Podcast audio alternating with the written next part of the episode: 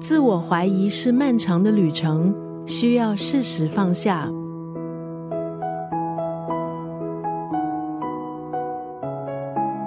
今天丽怡在九六三作家语录分享的文字，出自这部 Netflix 的韩剧《非常律师与鹦鹉》。故事讲述一名患有自闭症的主角成为律师之后，面对各种案件，因为他的低情商还有缺乏社交能力，遭遇种种困难，经过无数次碰壁，逐渐成长的过程。相信不少看过这部韩剧的观众，都会因为主角先天性的缺陷，总是遭人歧视而感到难受。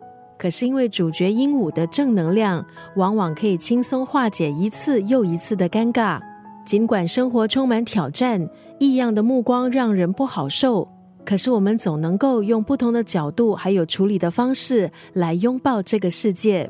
今天在九六三作家语录就分享这部韩剧《非常律师与鹦鹉》当中的这一段暖心金句：“你是很开朗、温柔、善良的人。”所以你是春日暖阳。